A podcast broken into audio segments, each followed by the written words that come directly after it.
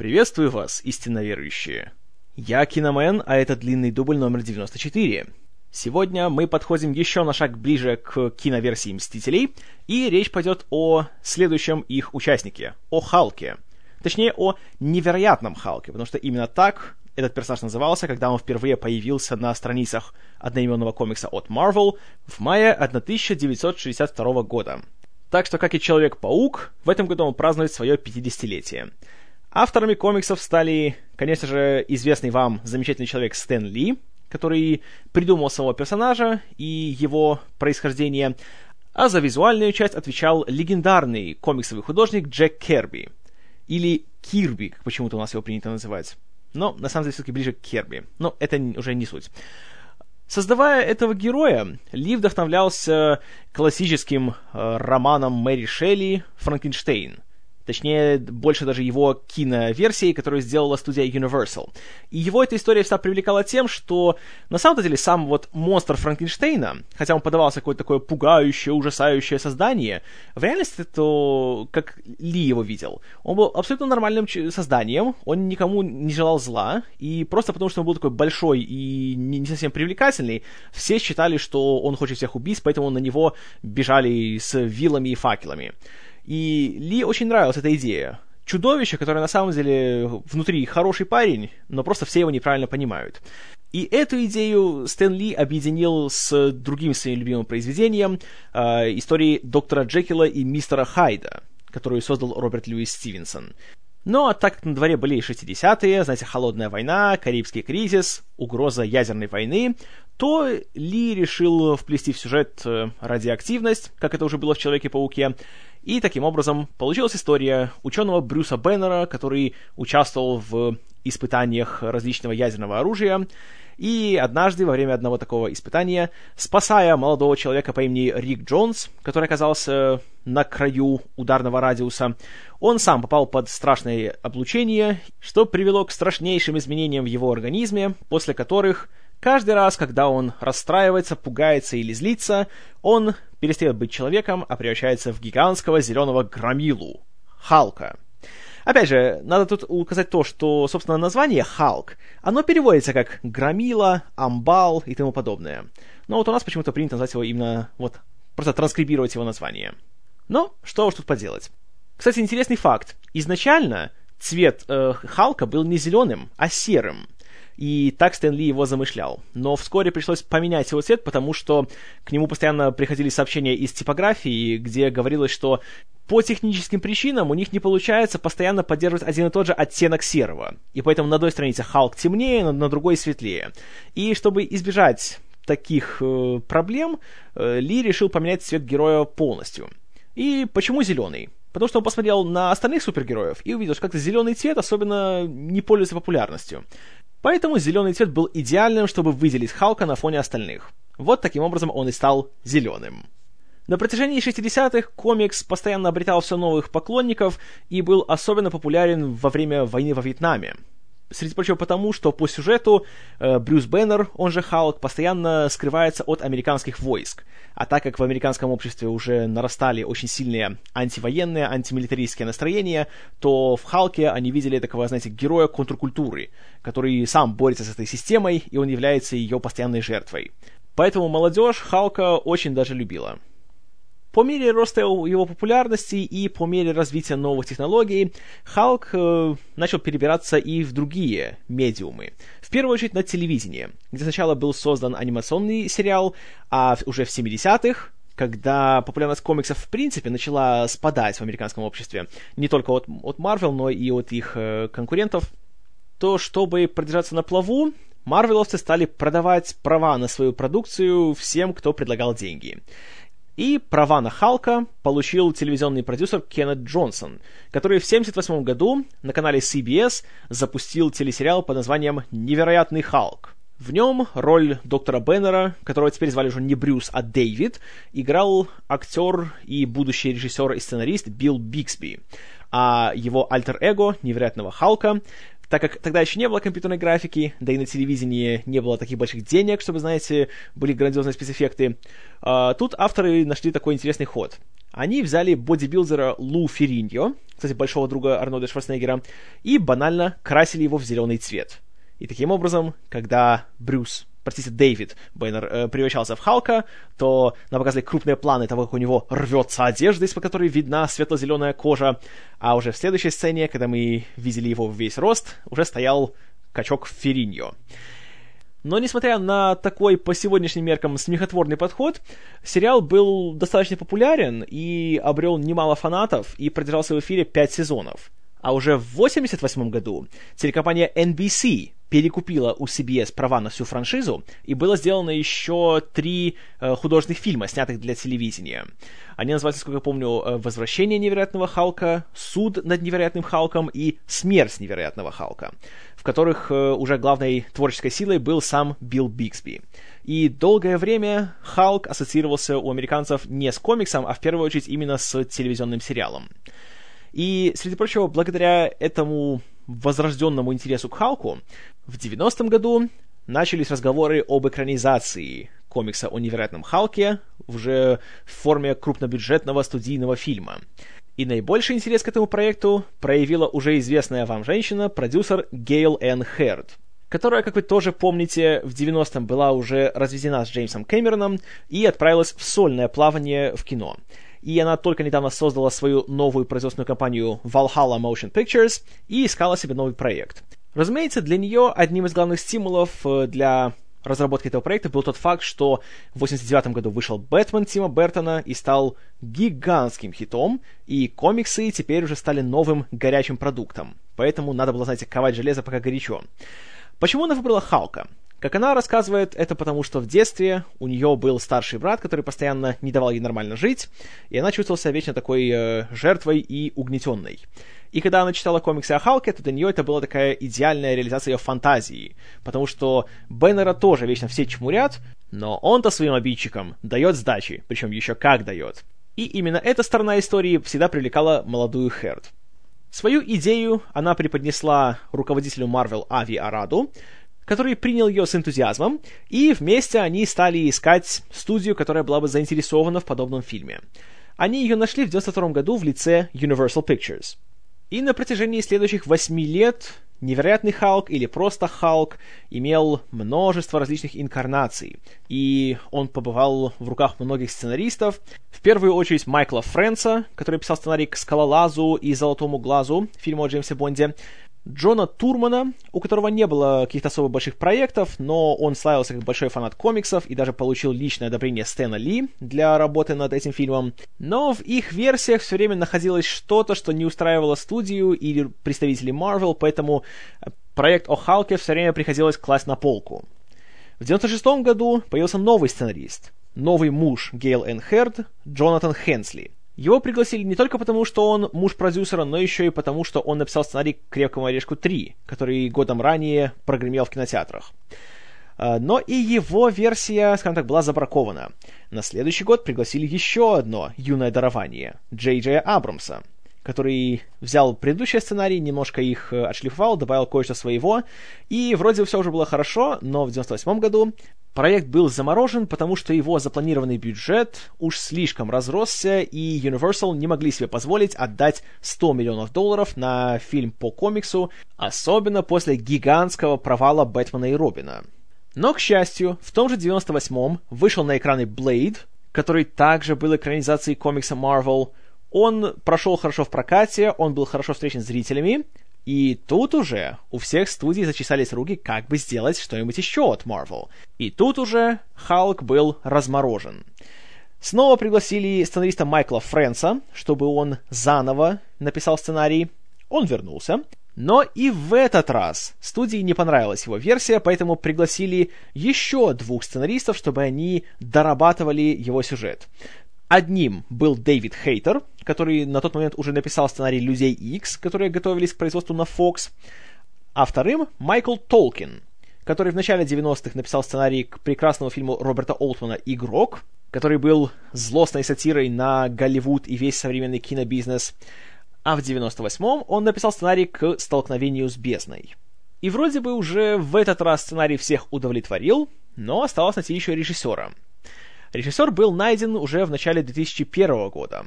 и им стал, ко всеобщему удивлению, Энг Ли. Режиссер, который родом с Тайваня, но который работает преимущественно в США. И сюжеты в его фильмах, как правило, далеко не азиатские. Он делал такие фильмы, как «Чувство и разум», экранизация Джейн Остин, «Погоня с дьяволом», посвященный американской гражданской войне, и «Ледяной шторм», камерная депрессивная история о взрослении.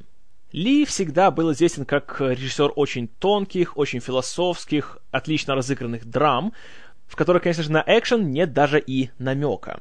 Так что же привлекло марвеловцев именно в этом кандидате? А ответ очень прост. В 2000 году он сделал один из своих самых успешных фильмов «Крадущийся тигр, затаившийся дракон», за который он получил Оскар в категории «Лучший фильм на иностранном языке», ввел моду на фильмы о летающих китайцах и стал одним из самых востребованных кинематографистов во всем мире. В истории Халка, как говорил Ли, его заинтересовал э, потенциал для того, чтобы рассказать глубокую философскую историю наравне с древнегреческими трагедиями. И когда он немножко почитал комиксы и исследовал историю персонажа, он был просто в восторге, и он согласился делать фильм. Однако при том условии, что у него будет полный контроль над всем фильмом, прежде всего в плане написания сценария, подбора актеров и выбора съемочной группы. Марвеловцы, опять-таки, зная его репутацию, во всем ему говорили исключительно «да». Поэтому в первую очередь Ли пригласил своего постоянного сценариста Джеймса Шеймуса, который работал на семи его предыдущих фильмах, для того, чтобы тот с нуля переписал сценарий. Шеймус так и сделал. Хотя, конечно, он читал предыдущие версии от Майкла Фрэнса и Джона Турмана, и некоторые элементы он брал оттуда. Но когда он подавал свою версию сценария на утверждение в гильдию сценаристов, на обложке было написано только одно имя — Джеймс Шеймус. Майкл Фрэнс на это все очень, скажем так, возмутился и даже начал э, разборки, грубо говоря, в гильдии, и про, был проведен анализ всех версий сценария, и в конечном итоге он добился того, что в титрах был указан не только Шеймус, но и Франс, и Турман.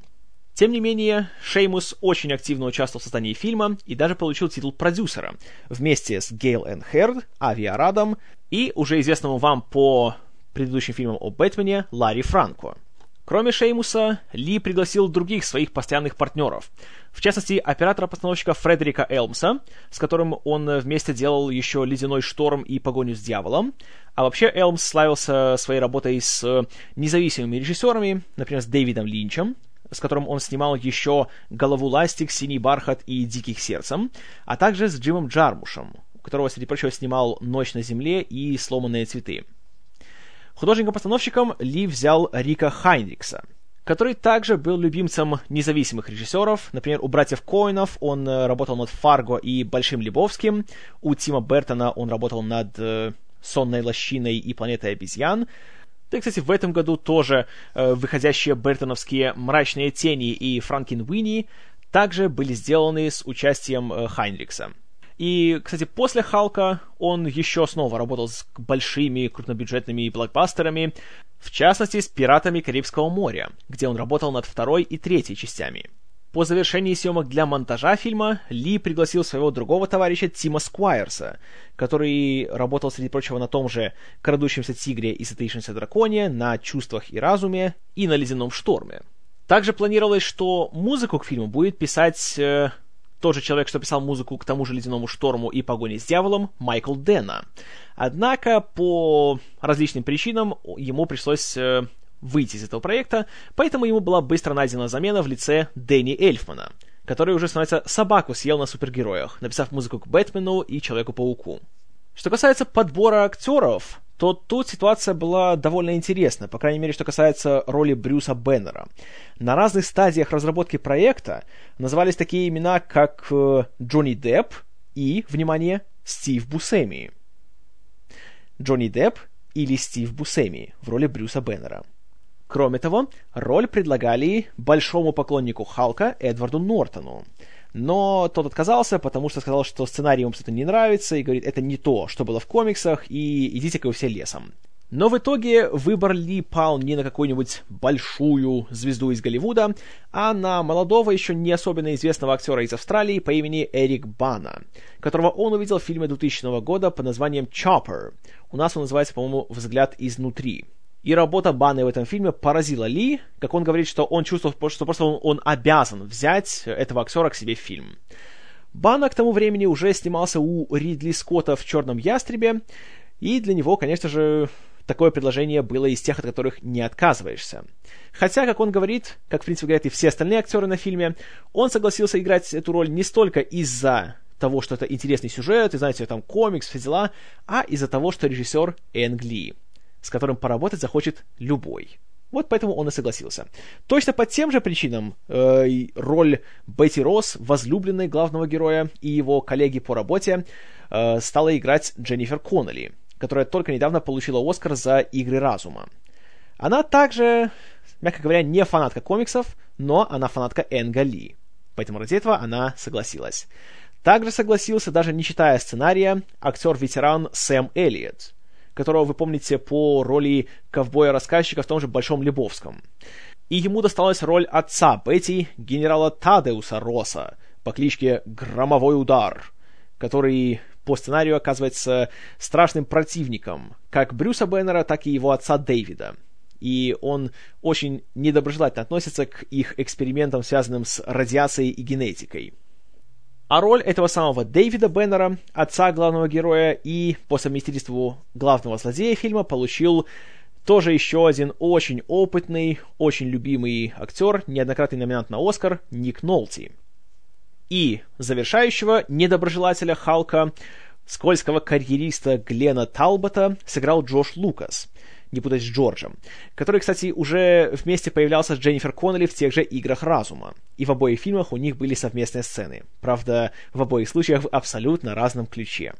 В общем, коллектив у фильма был собран без особого труда, и оставался лишь вопрос со спецэффектами, который был тоже улажен довольно быстро, потому что бюджет у фильма был немалый, 137 миллионов долларов, поэтому Ли обратился к профессионалам своего дела из ILM – и за спецэффекты в Халке взялся легендарный человек, которого вы тоже прекрасно помните, еще по Индиане Джонсу, по Звездным войнам, по Инопланетянину, по Парку Юрского периода, да почему угодно. Деннис Мьюрен.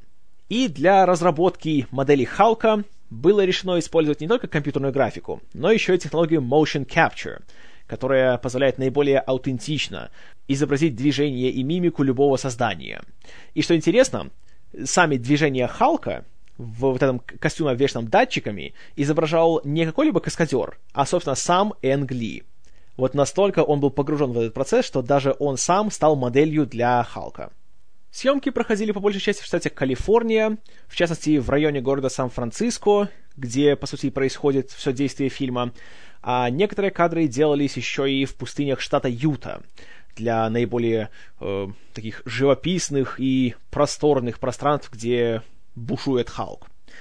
Как рассказывают очевидцы, съемки проходили в исключительно серьезной атмосфере, и не было никакого веселья, никаких шуток, и Ли был исключительно приземлен и суров, и все делалось, э, как говорят продюсеры, это был инди-фильм за блокбастерные деньги – Вдобавок к обилию компьютерной графики и спецэффектов, которые потом должны были дорисовываться в каждой сцене, и актерам приходилось играть только что, знаете, э, вместо Халка был шест с теннисным мячом, чтобы просто актерам знать, куда смотреть и зачем следить то проблему еще представляло то, что большинство сцен нужно было снимать в большом количестве дублей.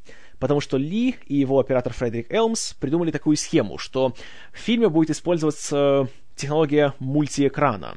И это сделано для того, чтобы имитировать ощущение от чтения комикса, когда страница делится на ряд картинок, и они показывают разные части одной и той же сцены, или используются для перехода от одной сцены к другой. И для этого приходилось э, снимать одну и ту же сцену несколько раз, просто с разных углов съемки.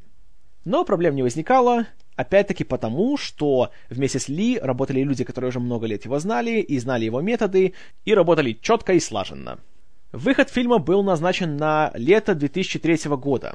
В том же году марвеловцы уже нанесли двойной удар по киноэкранам, сначала выпустив киноверсию «Сорви головы», Фильм, который, скажем так, был встречен довольно неоднозначно, хотя денег собрал немало, но реакция была далеко не самая положительная.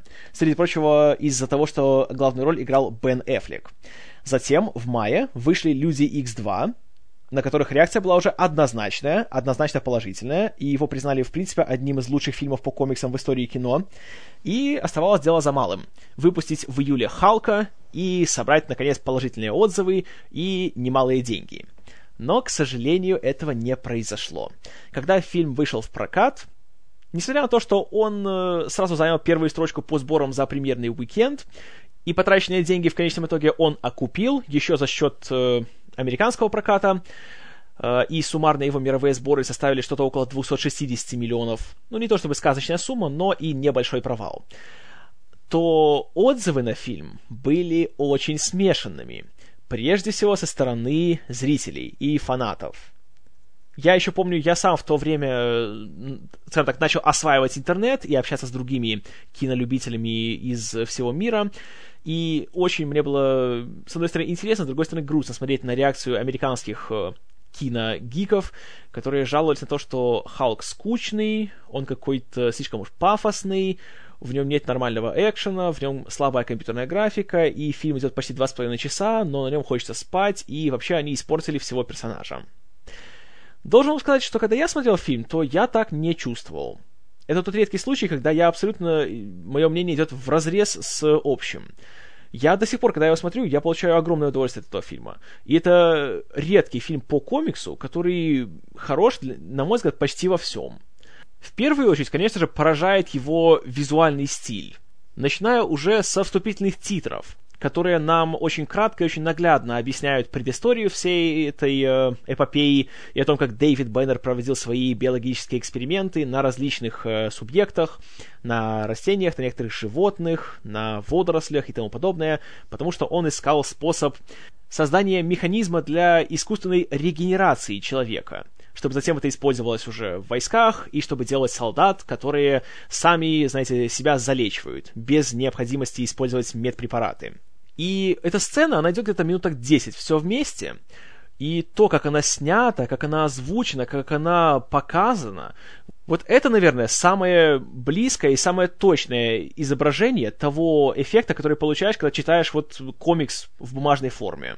В каждом кадре абсолютно идет что-то, какое-то движение, какая-то динамика. Он неожиданно разделяется на несколько частей.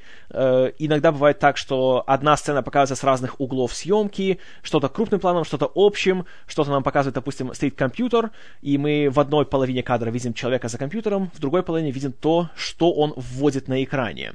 И вот что самое поразительное. В теории такой подход может быть просто катастрофическим, потому что все будет мельтешить на экране, все будет э, резко переходить в другое, и не можешь ни на чем сфокусироваться, и только раздражает. Ничего подобного. Вот каким-то образом Ли, Элмс и монтажер Тим Сквайрс нашли вот эту золотую середину, благодаря которой, с одной стороны, ты смотришь и восхищаешься визуальным стилем, и в то же время ты успеваешь следить за сюжетом, и тебя это не отвлекает.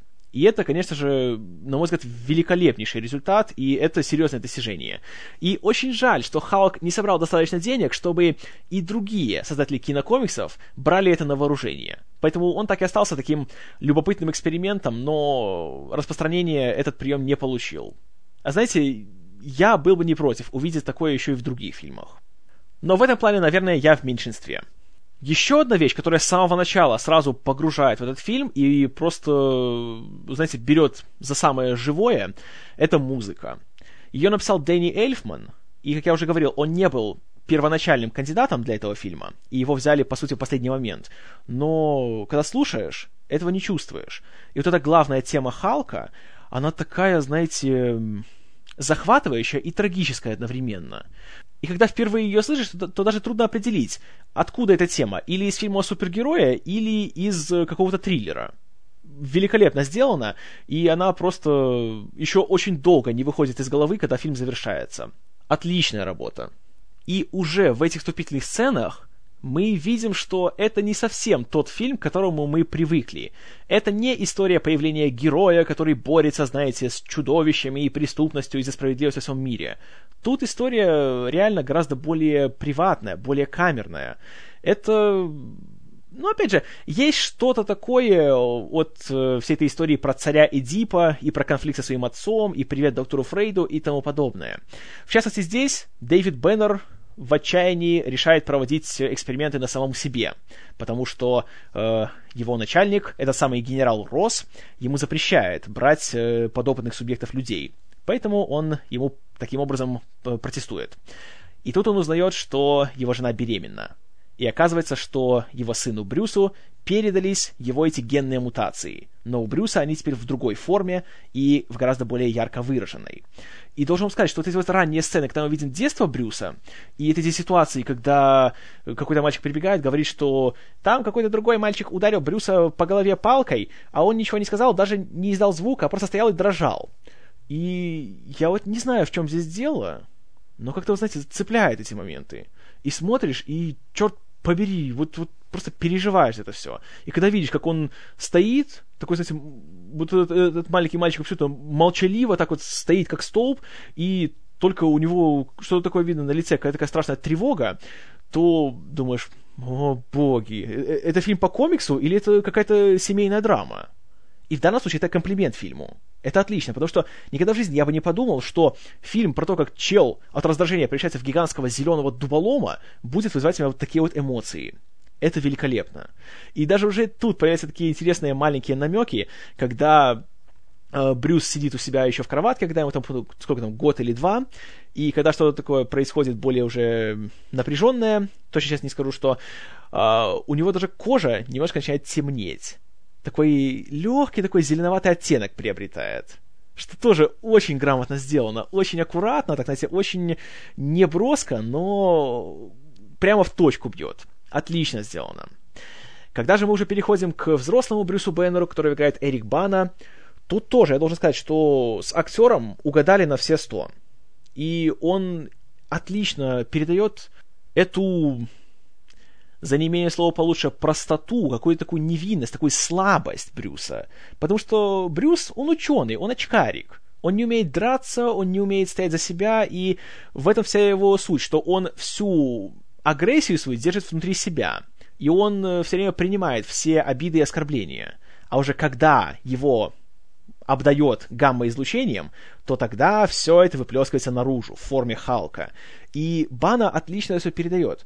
Что, опять же, это гигантская его заслуга, потому что посмотрите на, него в других фильмах, то, знаете, он такой нормальный такой мужчина, серьезный, мощный. Вон в том же «Черном ястребе» на него посмотрите, и посмотрите на него в Халке, два разных человека. Также отличная работа. Продолжает тему отличных работ Дженнифер Коннелли. Она здесь просто великолепна. Я от нее в восторге. Я, в принципе, очень люблю ее как актрису, и очень жаль, что в последние годы как-то все меньше можно увидеть ее на большом экране. Но здесь, даже зная то, что у нее к этой роли, в принципе, большого интереса не было, поражает то, что она реально выкладывается здесь она здесь себя не жалеет, она вот вживается в этот образ. И в каждой сцене ей веришь. И когда она смотрит с, с таким переживанием на Брюса, особенно после того, как случается инцидент в лаборатории, то веришь в то, что вот это не актриса, которая за деньги изображает эмоции, а это реально вот эта героиня, которая переживает за своего бывшего возлюбленного. И есть моменты, уже когда она видит, собственно, Халка, и когда он уже становится обратно Брюсом, и когда есть момент, где он не справляется со своей этой яростью, и он чуть ее не душит. И в этот момент серьезно за нее начинаешь переживать. И это тоже большое достижение, потому что традиционно в фильмах о супергероях такие, знаете, вот а, подруги главных героев, которых нужно спасать и которые много визжат, они чаще раздражают, чем заставляют как-то переживать. В случае с Коннелли абсолютно обратный результат. Она просто великолепна. И кроме того, у них с Баной, вот опять же, эта самая химия, она есть. И они очень хорошо работают вместе. И когда появляется сцена уже ближе к финалу, где Халк устраивает погром в Сан-Франциско, и появляется Бетти, и мы видим, что она его успокаивает, и что только она как-то сдерживает его этот гнев, и он снова становится человеком. В это веришь вот это, черт побери, это, наверное, одна из самых главных заслуг этого фильма.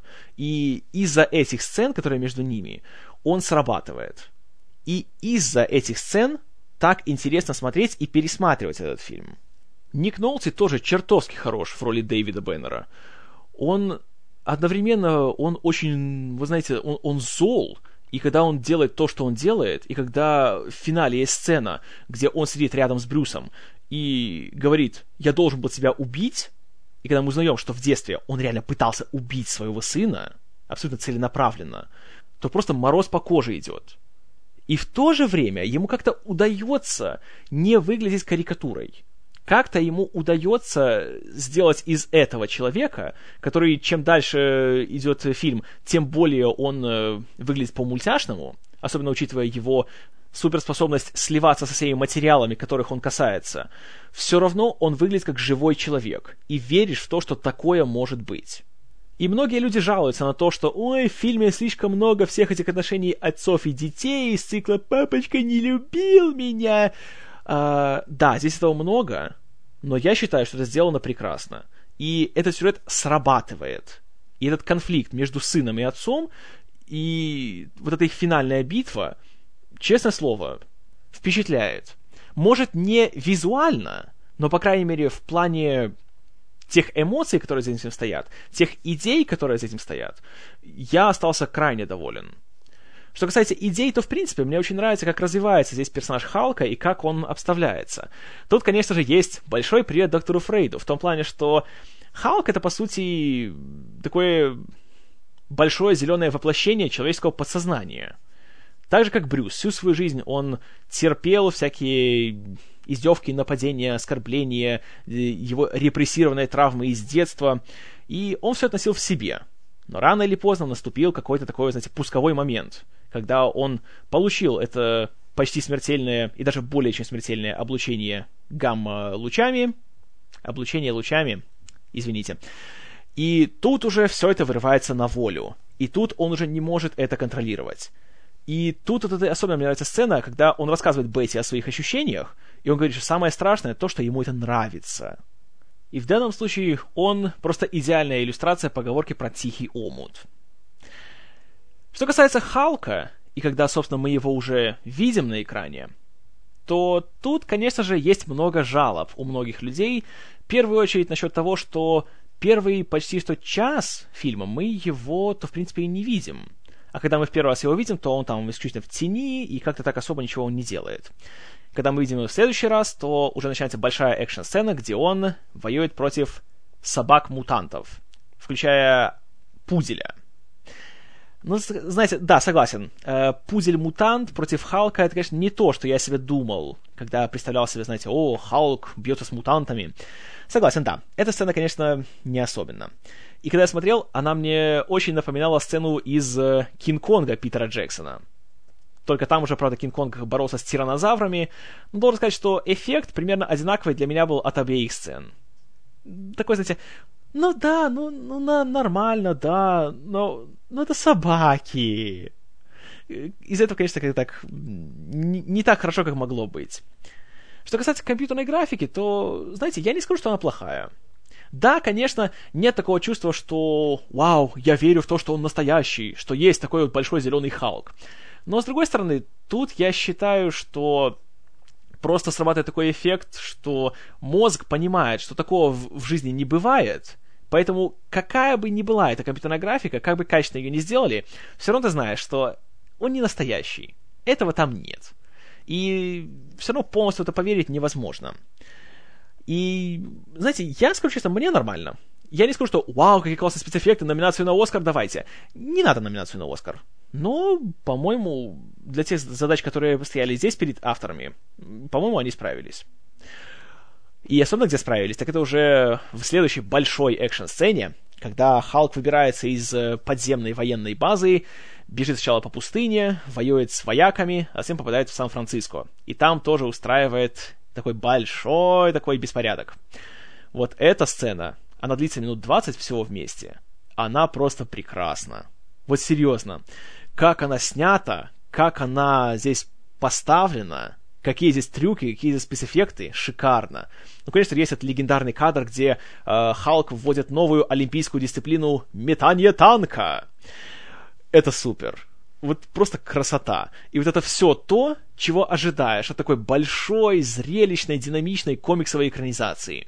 Если бы сразу вот так вот было в плане экшена, то цены бы не было этому фильму. Но проблема просто в том, что Ли явно экшен интересует в самую последнюю очередь. И поэтому он дает вот эту большую сцену, но она где-то происходит минус так на 90-й в фильме. И я понимаю, почему многие люди жалуются, потому что, конечно, если ты приходишь на фильм о Халке, то в большинстве случаев, конечно, ты ждешь такого э, большого гигантского зрелища, а не чего-то супер э, тонкого, глубокого и психологического. Поэтому приходится, конечно, долго ждать. И финальная битва между Брюсом и Дэвидом, она тоже, конечно, страдает от некоторой такой, знаете, артхаусности. И когда они только начинают драться, мы видим какую-то такую череду почти что стоп-кадров, которые выглядят как тучи, из которых исходит молния, и появляются такие вот вспышки, где мы видим разные позы Халка и этого вот э, человека-впитывателя. То, конечно, я понимаю, что это далеко не всем по вкусу. Но, скажу честно, мне понравилось. Мне было не все равно. И это как раз очень важно, и это далеко не та фраза, которую я могу сказать о каждом подобном фильме. Плюс, должен вам признаться, что до фильма как-то о Халке я мало что знал, и, в принципе, мне было не особенно интересно, кто он такой и почему мне должно быть не все равно. После фильма Халк стал одним из моих любимых персонажей комиксов. Без преувеличений. Мне в нем нравится то, что, в принципе, это не супергерой.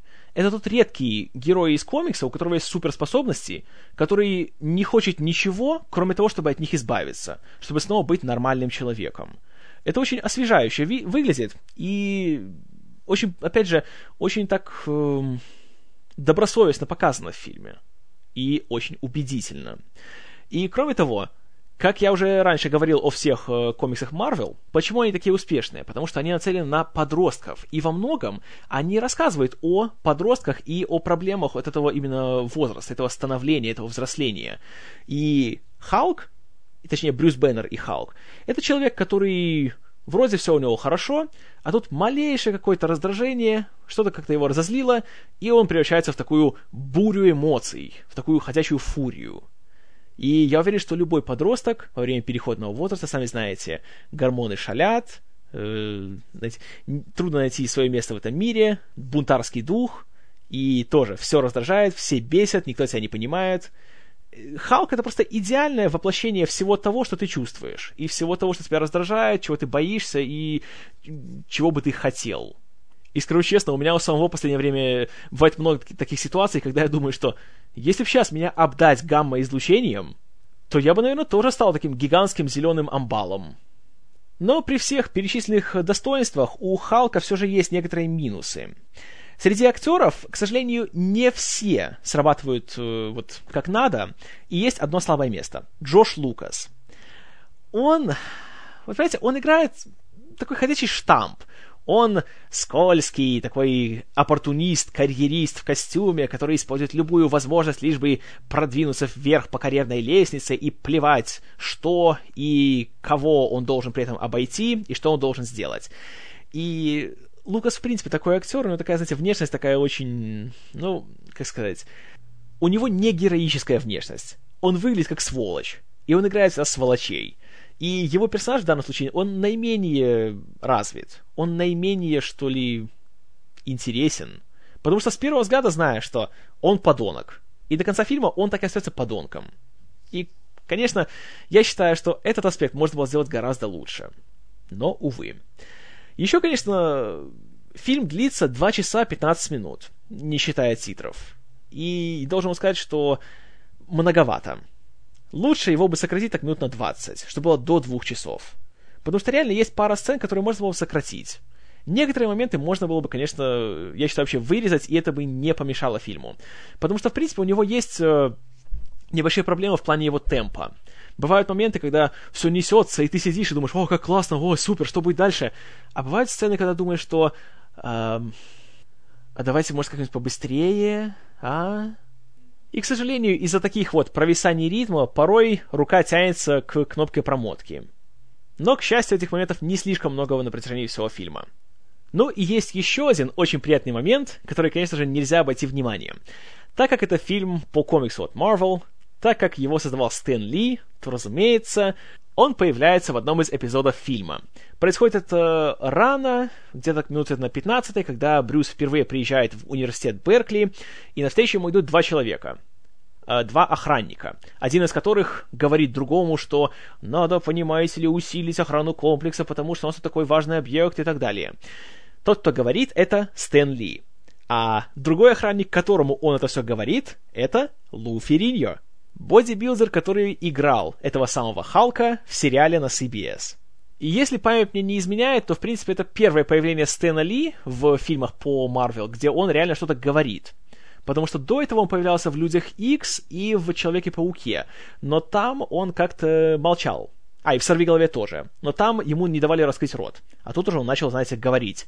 И он, как любой, кто видел его интервью, знает, если он начнет говорить, то он уже не умолкнет.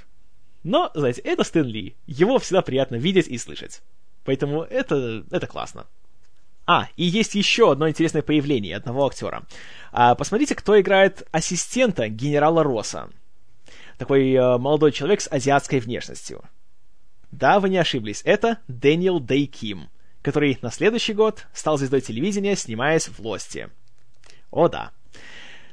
В общем, подводя итог, скажу так. Моя оценка фильму «Халк» это будет 8 баллов из 10. Мне очень нравится этот фильм, и когда я смотрю его снова и снова, моя оценка, знаете, не уменьшается. Каждый раз я получаю от него удовольствие. Есть моменты, в которых он просто гениален. И если бы весь фильм был таким, то это был бы один из моих вообще любимых фильмов по комиксам из всего, что я когда-либо видел. Но, к сожалению, у него есть некоторые шероховатости, которые не позволяют мне сказать, что вот, это отличный фильм, один из моих любимых. Но то, что он заслуживает внимания, это несомненно. Рекомендую ли я его к просмотру? Знаете, попробуйте. Я не гарантирую, что он всем понравится, потому что я уверен, что как раз большинству зрителей он будет, скажем так, не по вкусу. Но просто как эксперимент, как то, что можно сделать с комиксами на экране, э, Халк очень интересен. Посмотрите, по крайней мере, ради его визуального стиля и ради очень хороших актеров. Потому что актеры здесь просто прекрасные. Но, к сожалению, Халк был не настолько успешным, чтобы у него появилось продолжение, или чтобы он повлиял на другие экранизации комиксов. Поэтому он так и остался особняком. Как, в принципе, и сам Брюс Бэннер, который всегда одиночка, который всегда от всех убегает. И он никогда не может успокоиться и жить нормальной жизнью. Но, как говорил великий философ Кермит, нелегко быть зеленым. Но пока Халк снимался, то у всех были очень радужные перспективы, и были планы на создание сиквела, и Джеймсу Шеймусу даже уже дали задание, чтобы он начал думать что-то насчет продолжения, и Авиарад планировал, что Халк 2, или Возвращение Халка, или как-нибудь еще, как его назвали бы, что этот фильм выйдет летом 2005 года. Однако, когда вышел Халк и когда прошел далеко не наилучшим образом в прокате, эти планы как-то, знаете, быстро улетучились. И Шеймуса как-то попросили немножко уйти. Энгли по-любому не собирался делать сиквел, он быстро ушел и стал делать э, «Горбатую гору», за которую потом получил своего второго Оскара, поэтому тоже, знаете, недолго он горевал. А вот с Халком как-то ситуация стала уже не особенно хорошей. Э, был нанят новый сценарист для разработки сюжета, и им стал Зак Пен. Человек, который уже хорошо зарекомендовал себя для Марвел, когда писал сценарий к «Людям X2», где он был одним из авторов. И сначала говорилось на полном серьезе, что все, будем делать сиквел, тем более, что Эрик Бана должен был вернуться, у него был контракт на три фильма. Но как-то вот э, шли годы, а никаких новостей не было. И марвеловцы переключились на другие проекты. Сначала был Человек-паук 2, потом Фантастическая четверка, затем уже начал готовиться Призрачный гонщик. Ну а вот как-то насчет Халка, каждый раз, когда заходил вопрос о продолжении Халка, все время говорили только одно, что ну сценарий еще не готов, мы еще не знаем, что делать и так далее. И в конечном итоге Universal так долго медлили, что в 2006 году прошел их крайний срок, когда они должны были начать производство нового фильма о Халке. И согласно их договору с э, марвеловцами, уже э, права на этого героя уже не были во власти Universal, поэтому Marvel Studios, которые только что были созданы, наконец-то смогли выкупить их себе обратно, что они незамедлительно и сделали. И тогда, как только уже началась разработка Железного Человека, студия поняла, что нельзя терять время, и решили делать новый фильм о Халке. И в этот раз уже финансировать и полностью руководить производством должна была студия Marvel Studios. Поэтому, кроме Авиарада, появился и продюсер «Железного человека» Кевин Файги. Однако при этом все еще Гейл Энн Херд э, трудилась в качестве продюсера, и ее компания Valhalla все еще принимала участие в создании фильма. Ну, наверное, просто по уже старой дружбе, и при том, что она как раз одна из первых пыталась как-то что-то сдвинуть с места в плане фильмов по комиксам Marvel, поэтому, очевидно, у них просто были хорошие отношения. Ну и хорошо. Однако вот э, сразу стал вопрос, делать ли сиквел э, к Халку или же делать что-то новое, чтобы уже больше его поместить в контексте киновселенной Марвел. И тут было принято решение, что сделать не то, не другое, а сделать промежуточный вариант. Потому что Халк завершался тем, что Брюс Беннер бежал из Штатов куда-то в Южную Америку, и мы находили его в последний раз в джунглях. И от этого решили отталкиваться создатели второго фильма, который получил название «Невероятный Халк», ближе к названию оригинального комикса. И тут было решено сделать полусиквел, полуремейк, то есть риквел, как его порой называют в Голливуде. И продюсеры сразу же приняли решение отойти в сторону от того, что делал Энг Ли. То есть убрать всю философию, психологию и иные экзистенциализмы, а делать упор на экшен, на зрелище, на монстров. И кроме того, так как теперь уже было принято решение делать э, киновселенную, а не просто отдельные истории, то у создателей была уже большая свобода в плане введения новых персонажей, которые были еще и в комиксах, и делать, скажем так, задатки на будущие фильмы. И, конечно же, они не упустили возможность вставить сюда отсылки и к Железному Человеку, и к Мстителям. Но об этом чуть позже. Все это, конечно, хорошо, и Зак Пен уже стал писать сценарий, и вроде процесс шел. Но не было режиссера и не было актеров. Э, в плане режиссера кандидат нашелся довольно быстро. Им стал француз Луи Летерье, протеже Люка Бессона, режиссер «Перевозчика» и «Перевозчика 2». Он проявлял интерес еще к проекту «Железного человека», но к тому времени Джон Фавро уже застолбил его, поэтому марвелцы предложили ему «Невероятного Халка». Летерье был поклонником самого персонажа, и особенно он любил сериал 70-х с Биллом Бигсби. Поэтому он посчитал, что это тоже хороший вариант, и согласился. И хотя Летерье понравился фильм Ли, он посчитал, что э, можно сделать кое-что получше и кое-что ближе к комиксовым корням. И он хотел сделать такой бодрый, хороший, более серьезный, более, как он говорил, жесткий экшен-фильм чтобы все было ближе к комиксам. И он вдохновлялся работой Джеффа Лоуба и Тима Сейла «Халк, двоеточие, серый», который по-новому рассказывал историю происхождения Халка и делал больший упор на его романтические отношения с Бетти Росс и на его конфликт с генералом Россом. И, среди прочего, из этого комикса была взята идея того, что э, Брюс Беннер проводил свои испытания под руководством Росса для того, чтобы создавать суперсолдат, чтобы возродить программу, которая была создана в 40-х, благодаря которой, среди прочего, появился Капитан Америка. И в окончательный фильм тоже были внесены подобные элементы. Э, с режиссером определились, все хорошо, остался поиск актеров. Тут продюсеры снова решили, что никого из предыдущего фильма брать они не будут, чтобы не путать зрителя – то есть начинаем все с чистого листа. Поэтому Эрик Бана уже не, вы, не возвращался. Несмотря на то, что у него был договор еще на два фильма, ну, наверное, ему выплатили компенсацию. В любом случае, он особо как-то так э, нигде в интервью не говорил, что «Ай, как вы могли, я хотел снова сыграть». Такого как-то он нигде не давал э, понять. Поэтому все разошлись э, полюбовно. А на роль нового Брюса Беннера долгое время, что интересно, рассматривался Дэвид Духовный. И должен признаться, что это интересный вариант. И, знаете, я был бы не против увидеть Беннера в исполнении бывшего агента Малдера.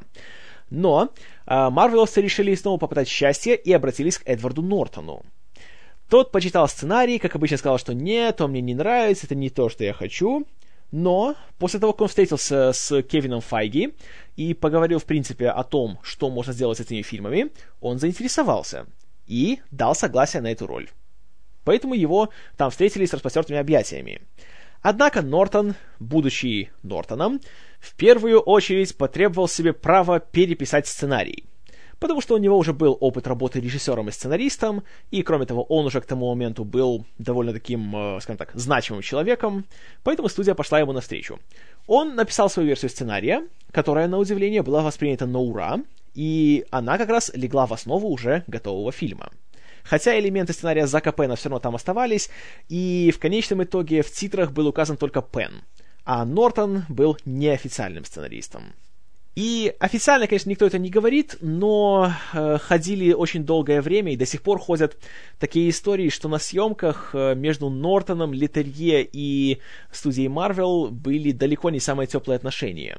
И режиссеру было ох, как не сладко, потому что он хотел сделать что-то свое, а студия говорила ему, что вот, а вот и нет. Вот тебе, понимаешь, линия, иди по ней, а шаг в сторону это нельзя.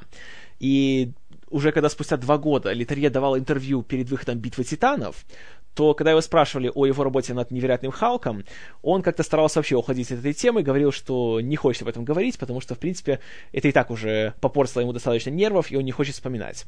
Что уже, как бы, знаете, э, наводит на размышления. Но вернемся к актерам. Тут все шло довольно так быстро, без всякой помпы, и как-то за раз, я помню, где-то году в 2007 летом вышло объявление, что главные роли сыграют.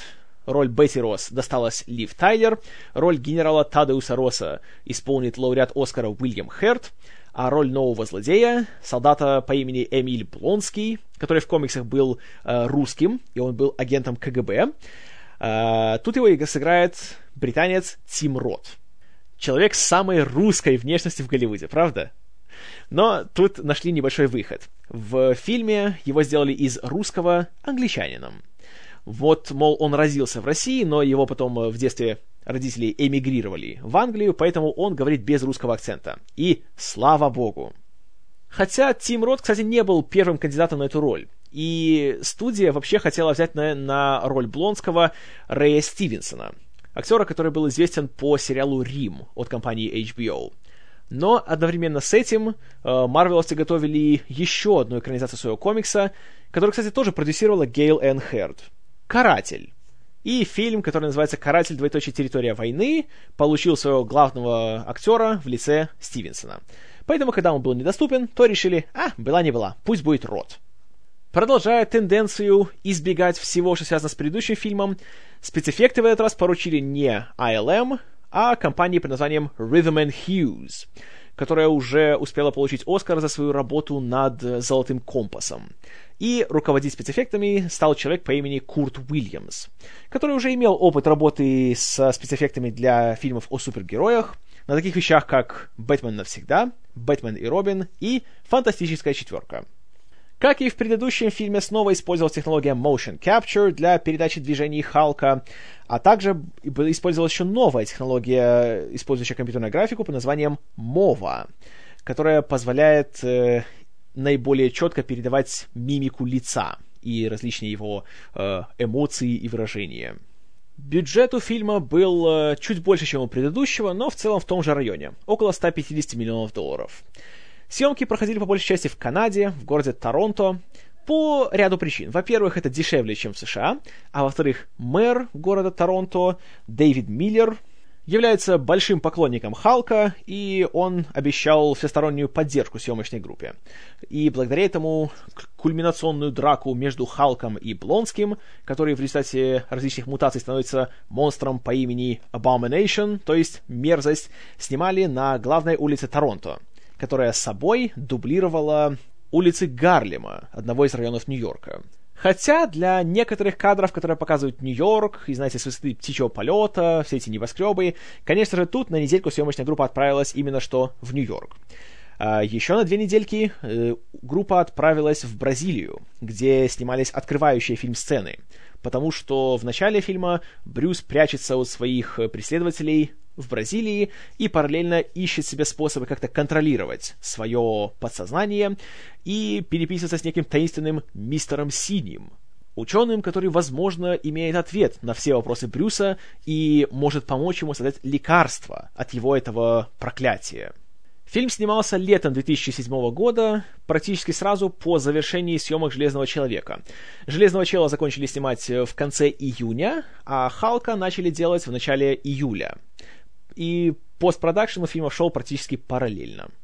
Актерский состав был весь изменен, была изменена и вся съемочная группа. Новый оператор-постановщик Питер Мэнзис-младший, который уже имеет опыт в плане съемок экшена на том же «Крепком орешке 3» и на первой Ларри Крофт. Писать музыку к фильму взялся Крейг Армстронг, человек, который часто сотрудничал с коллективом Massive Attack, которые, в свою очередь, писали музыку для предыдущего фильма Литерье «Дэнни Цепной пес». Поэтому сами понимаете – а монтажеров у фильма в этот раз было аж двое. Это были Джон Райт и Рик Шейн. Тоже люди очень опытные. Например, Шейн монтировал еще самый первый «Кошмар на улице Вязов», а также такие вещи, как «Черная дыра» и третья часть «Хроник Нарнии». В то время как Райт трудился над такими экшен-хитами, как «Первые Люди Икс», «Скорость» и все тот же «Крепкий орешек 3». Почему два монтажера? Тут есть разные теории. Э, потому что на стадии постпродакшена, опять же, неофициально, э, говорят, были страшные споры между Нортоном, студией и режиссером. И, предположительно, фильм существует в двух разных версиях. Есть версия студии, есть версия Нортона. И какая попала в кинотеатры, так до сих пор точно никто и не скажет. Но факт остается фактом, что из фильма было вырезано что-то около 50 минут сцен. И фильм и так получился час 50, а было еще где-то почти что час. Среди прочего, из окончательного варианта убрали сцену, открывающую фильм, которая задавала бы гораздо более серьезный и мрачный тон, э, потому что в ней Брюс отправляется куда-то аж в какие-то арктические территории, где собирается покончить с собой, потому что в отчаянии он не может найти себе лекарства, и он не может так продолжать дальше жить и ставить под угрозу всех окружающих. Но в последний момент, как только он уже собирается выстрелить в себя, он снова становится Халком, он выбрасывает свой пистолет и приводит гигантской, э, не то чтобы лавине, а к обвалу ледников вокруг него. И многие фанаты особенно горячились, потому что в этой сцене есть какой-то намек на то, что в этих ледниках, которые он разрушает, э, есть замороженное тело Капитана Америки. Мол, именно вот там он потерпел свое крушение в сороковых. Однако, скажу честно, я смотрел эту сцену, причем покадрово, специально, вот все смотрел, и где там был Кэп, я так и не увидел.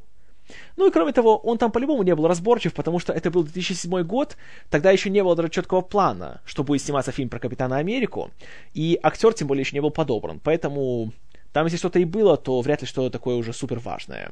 Но тут самое главное то, что Нортон, как всегда, повел себя как полная примадонна, и давай, понимаешь ли, всем указывать, как что делать.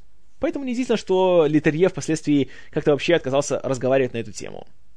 И в некоторых источниках писалось такое, что, мол, на самом деле, знаете, э, а, Авиарад и Кевин Файги были на стороне Нортона, и что они его поддерживали и так далее.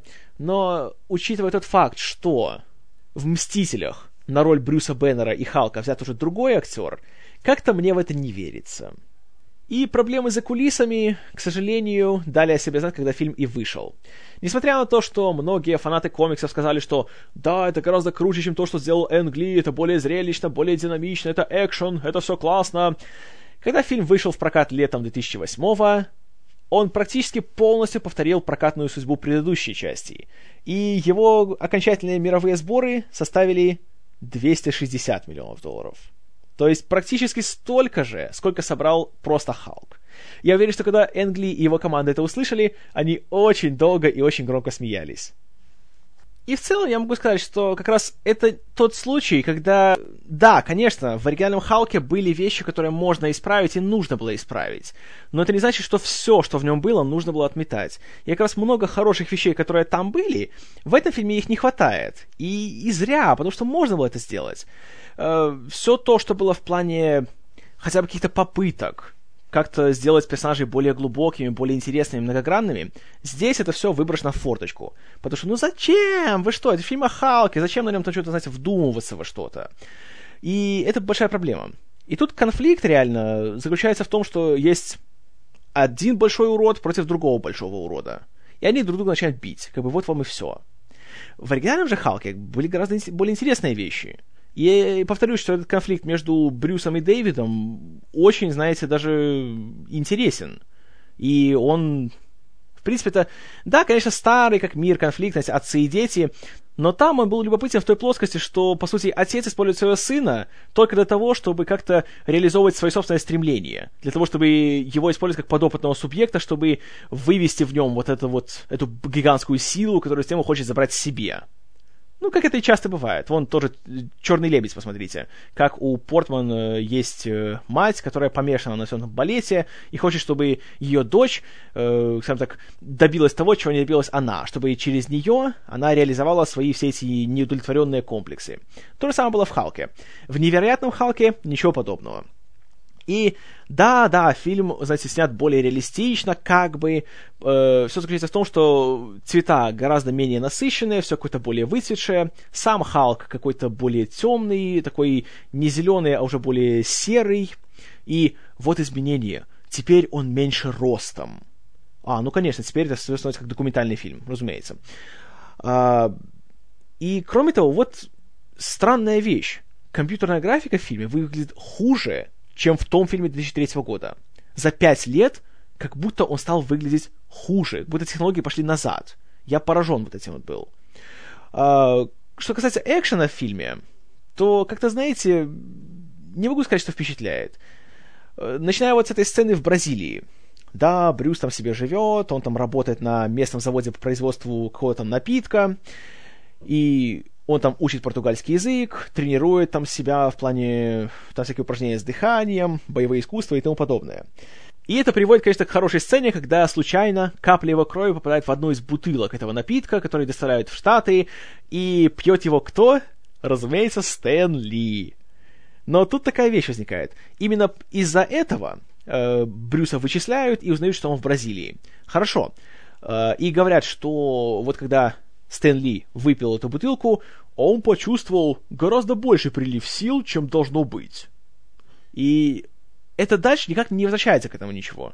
То есть он выпил кровь Халка, и, и все. И вот этот сюжет, в принципе, можно было из него развить что-то. Это можно было показать, что как бы почему армия так заинтересована в Брюсе, что буквально из его внутренности можно сделать, знаете, оружие массового поражения. Но, но зачем это все? Это же напрягает нужен экшен. И, и, и все. Это большая-большая проблема. А, Эдвард Нортон в роли Брюса и Халка. Знаете, я скажу, наверное, непопулярную вещь, но, по-моему, он не очень. Эрик Бана был хорош, потому что ему удалось показать Брюса слабака и силача Халка. Когда смотришь на Нортона, ну не видишь в нем слабака. Может, просто дело в том, что он играет всегда такие роли. Опять же, тот же «Бойцовский клуб», там, или «Американская история X», и последующие фильмы типа «Медвежатника», и того же Стоуна, и все.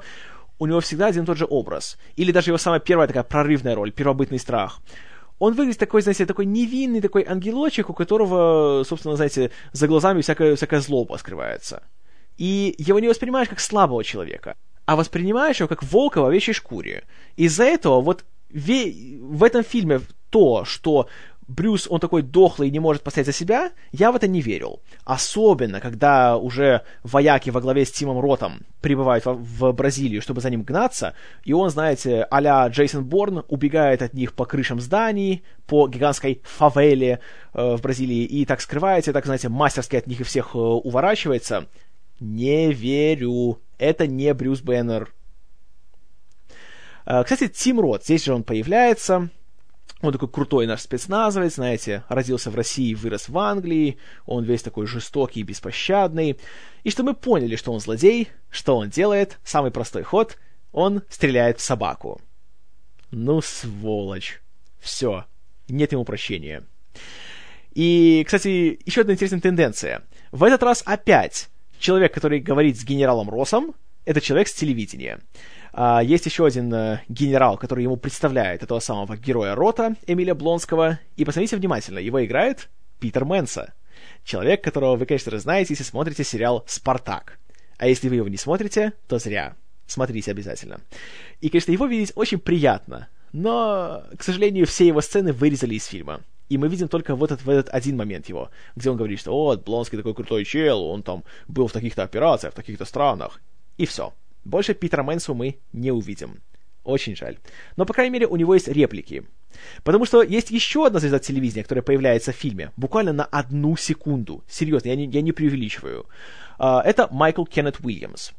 Э, забегаю вперед. Значит, в, кана- в финале, когда уже происходит гигантская драка между Халком и мутировавшим Блонским в Гарлеме, в определенный момент, э, когда люди начинают бежать по улицам, из какого-то магазина убегает чел в белой майке. Он сам черный, он смотрит это все и стоит таким озадаченным видом.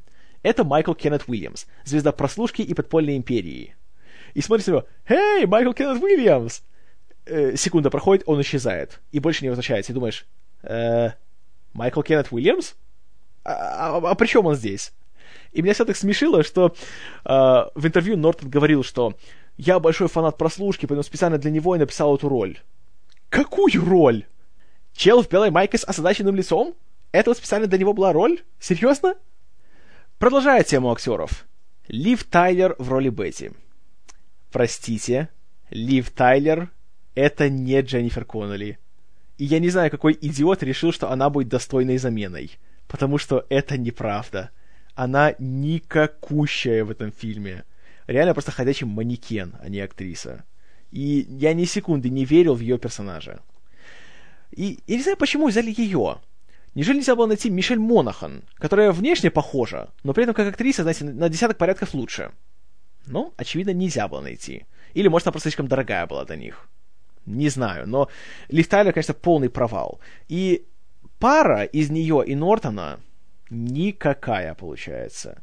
Что, опять же, очень плохо, потому что как раз романтические отношения Брюса и Бетти это, э, по сути, фундамент этого фильма. И все говорили, что мы делаем больше упор на романтическую линию в этот раз. И не получилось, абсолютно. Не сработало. При том, что как раз одна из ключевых сцен, которая показывает, почему для Брюса так важно избавиться от Халка, это как раз то, когда они уже убегают от войск, они вместе в кое там домике находятся, и вроде все уже, знаете, былые страсти в них разжигаются, но тут мы узнаем, что Брюс не может. Потому что в этой версии он становится Халком не только от раздражения или гнева, но еще и от полового возбуждения – и знаете, вот это как раз интересная идея. И она лучше всего дает понять, почему для него это так страшно и почему он хочет от этого избавиться. Потому что, простите, ну, ну если вот, вот, если вот это даже нельзя, то что же за жизнь такая? Это классно. Но потому что Нортон и Тайлер вместе, ну, не смотрятся, эта сцена не имеет того эффекта, который могла бы иметь. И вот это, конечно, очень неприятно видеть. Кого еще неприятно видеть, так это Уильяма Херта в роли генерала Росса. К сожалению, знаете, мне нравится Уильям Херт, он прекрасный актер. Я очень рад всегда его видеть в любом фильме, но, блин, здесь он просто ужасен. Генерал Росс, это, знаете, человек такой опытный, мудрый, он грамотный, он жесткий, он всегда все держит под контролем и всегда знает, как действовать. Этот Росс, это реально какой-то истерик. Он весь фильм только делает, что орет на всех. И причем все его фразы это только «Мне не нужен Бендер, мне нужно то, что в нем!» Или «Что вы сидите? Идите, стреляйте!» И так далее. Это так быстро раздражает, что просто словами не передашь. И когда уже Брюс возвращается в Штаты, он приезжает в университет Калвер, который предположительно находится в Штатах, но реально все снималось в Канаде, и там опять его вычисляют и начинается гигантское побоище между Халком и войсками. И оно смотрится так, как будто, опять же, знаете, его делал 15-летний фанат комиксов. Потому что вот они выезжают на хаммерах и из пулемета жахают по Халку. Он эти хаммеры переворачивает и разбивает. Вот прилетают вертолеты, и они стреляют по Халку. Но он берет останки хаммеров и разбивает эти вертолеты. А вот приезжают хаммеры со звуковыми пушками, и они тоже жахают по Халку. И ты смотришь и думаешь, что а может уже хватит? Может, не надо сразу все вот именно скидывать в кучу, вот одно за другим, за другим и за другим? Все-таки надо знать немножко, может, меру. Но, что я знаю? Нет, ну что, экшен же должен быть. Его ж не было в прошлом фильме, значит, должен быть здесь экшен. При том, что компьютерная графика здесь плоха, просто слов нету. Особенно эти вертолеты. Скажите, хоть кто-нибудь поверил, что это были настоящие вертолеты, когда он их э, разбивал на куски? Даже в трейлере я смотрел и думал, что это фильм или это из плохой видеоигры какой-то отрывок? Очень неубедительно и очень удручающе смотрится. Хотя был хороший момент. В этой сцене появляется усовершенствованный Блонский, потому что Росс, скажем так, в тайне решил э, заново активировать программу по созданию суперсолдатов, согласно которой, как помните, э, был создан Капитан Америка, и вводит ему этот самый раствор, который был создан еще в 40-х, э, в организм Блонского. И он становится сильнее, и ловче, и быстрее. И вот эта драка э, между Халком и Блонским, еще в человеческой форме, очень даже интересная, потому что тут как бы есть грубая сила, но неповоротливость, против меньшей силы, но большей ловкости. И это было интересно.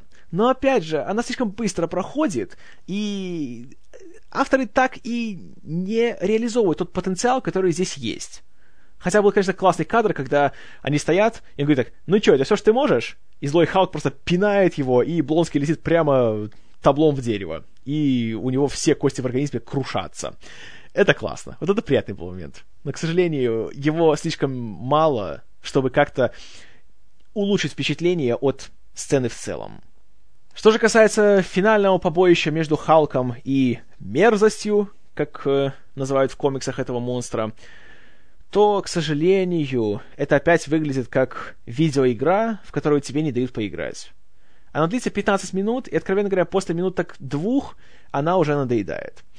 И момент, когда я окончательно понял, что все, этот фильм для меня является провалом, это то, что Халк и Мерзость говорят вот в этом своем монструозном обличии.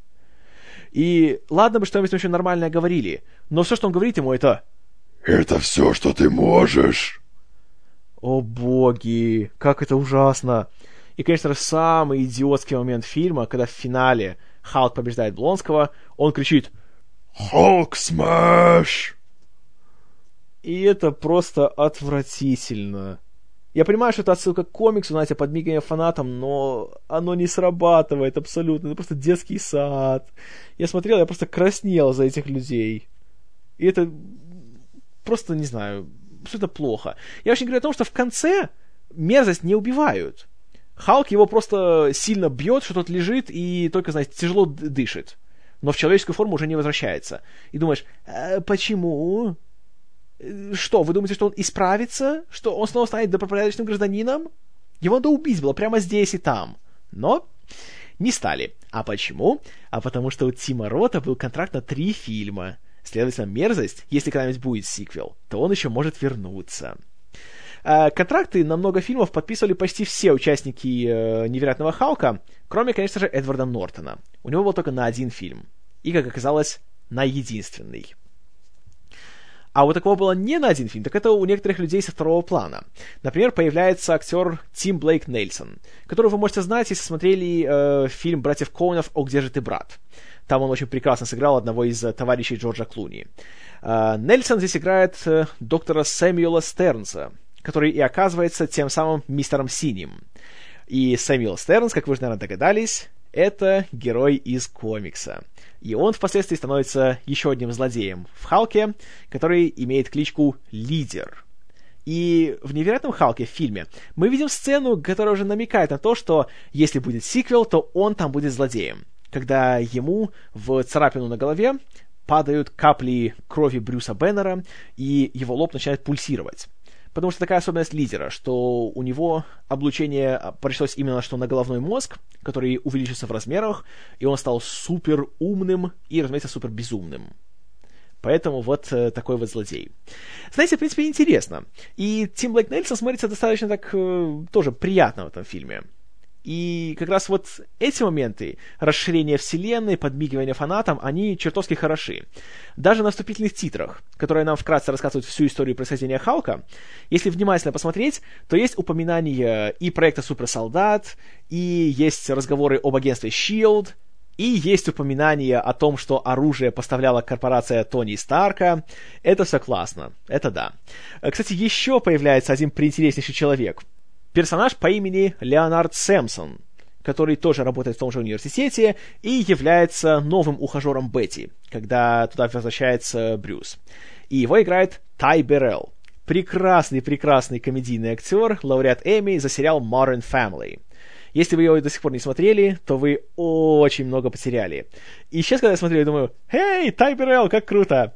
И он играет еще одного персонажа из комиксов, потому что Леонард Сэмпсон стал героем по имени Док Самсон, который в результате облучения отрастил себе очень длинные зеленые патлы и, как и библейский герой Самсон, в этих его патлах заключается его сила. И чем они длиннее, тем он мощнее. И между ним, Брюсом и Бетти в комиксах был адский любовный треугольник. И у Тая Берелла, опять же, был контракт на несколько появлений в фильмах о Халке. То есть, также это был задел на будущее. Но, опять-таки, он появляется на пару сцен, и вроде бы у них такая большая любовь с Бетти, и он так за нее переживает и волнуется, и пытается найти, где она, а потом он просто исчезает. И все, его больше нету. И думаешь, э, что? Опять же, очень жаль. Отличная была задумка, но вот как-то вот, вот не дожали. И кто виноват, неясно. Но вот когда смотришь фильм, то вопросы, конечно, остаются. Ах да, еще интересный момент по поводу расширения вселенной. Есть момент, когда Брюс отправляет Стернсу электронное письмо, и его перехватывают.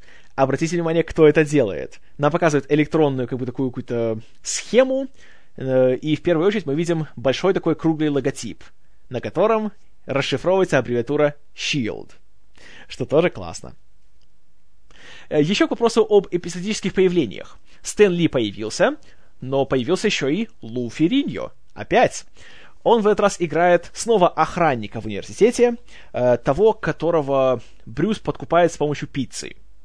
Хотя, конечно, смотришь на Фериньо и думаешь, с такой мускулатурой, но не ест он пиццу, он ест только протеиновые коктейли. Но все равно приятно его видеть. А что менее приятно, это то, что голос Халка, который мы слышим в течение фильма, принадлежит Лу Фериньо. Зря. Зря, зря, зря. Не надо было делать так, чтобы Халк разговаривал. Это идиотизм.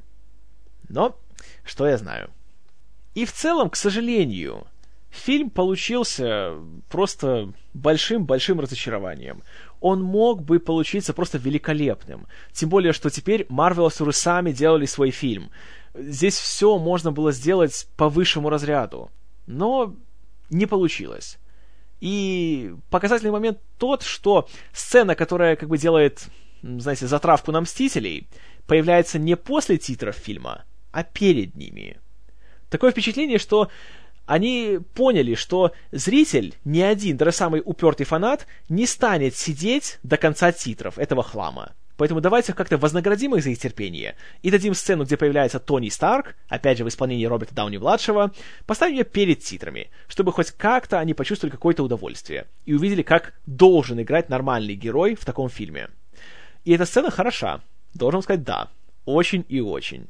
И в конечном итоге, единственная причина, ради которой я могу порекомендовать смотреть «Невероятного Халка», это только вот все эти намеки на Мстителей и все эти отсылки к комиксу и к киновселенной Марвел. Потому что сам по себе, как художественный фильм, это очень, очень, очень слабая работа. Во всех планах. В плане сценария, в плане режиссуры, в плане спецэффектов даже. Вот чего точно не ожидал, так это того, что будут плохие спецэффекты в фильме э, по, по комиксу Marvel. Тем более на сегодняшнем этапе. Но, увы. Моя оценка невероятному Халку 5 баллов из 10. Очень жаль. И рекомендую, как я говорил, только что, если вы ждете Мстителей и хотите полностью знать всю картину. Это единственная причина. Всем остальным рекомендую либо ничего не смотреть, либо, если хочется Халка, посмотрите фильм Энгали. Вот что скажу я. А что скажете вы, истинно верующие? Пожалуйста, пишите в комментарии. Все, как всегда, с радостью почитаю, но все постараюсь ответить. Но до следующего раза. Спасибо за внимание. С вами был Киномен. И я вам говорил, я не хочу вступать в вашу суперсекретную мальчиковую группу.